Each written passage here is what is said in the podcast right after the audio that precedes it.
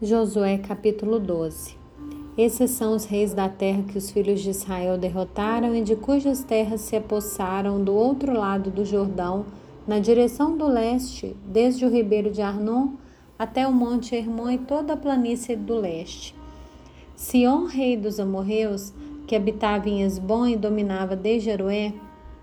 que está à beira do vale de Arnon, e desde o meio do vale, a metade de Gileade, até o ribeiro de Jaboque, limite dos filhos de Amon.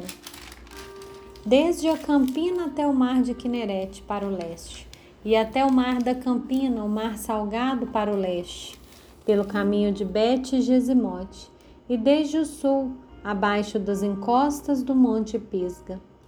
Também derrotaram Og, rei de Bazã, um dos remanescentes dos refaíns que morava em Astarote e em Edrei. Ele dominava do Monte Hermon, em Salca e em toda Bazã, até a fronteira dos Jerusitas e dos Macatitas, e metade de Gileade, até a fronteira de Sion, rei de Esbom. Moisés, servo do Senhor, e os filhos de Israel os derrotaram. E Moisés, servo do Senhor, deu essa terra como propriedade aos Rubenitas, aos Gaditas e à meia tribo de Manassés. Esses são os reis da terra que Josué e os filhos de Israel derrotaram desse lado do Jordão, na direção do oeste, desde Baal-Gade, no vale do Líbano, até o monte Alaque, que sobe a Seir, e cuja terra Josué deu como propriedade às tribos de Israel segundo as suas divisões, a saber, o que havia na região montanhosa, na Cefelá, na Arabá, nas descidas das águas, no deserto e no Negueb, onde estava o Eteu, o Amorreu, o Cananeu, o Ferezeu, o Eveu e o Jebuseu, o rei de Jericó, o rei de Ai, que está ao lado de Betel, o rei de Jerusalém, o rei de Hebron,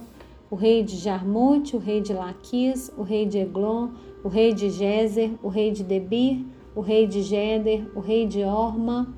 o rei de Arad, rei de Líbina, o rei de Adulão,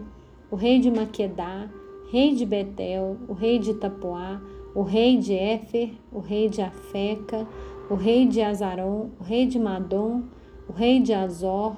o rei de Sinromeron, o rei de Aquisaf, o rei de Tanak, o rei de Megido, o rei de Guedes, o rei de Joquineão do Carmelo, o rei de Dor, em Nafate Dor, o rei de Goim em Gilgal e o rei de Tirza, ao todo, trinta e um reis.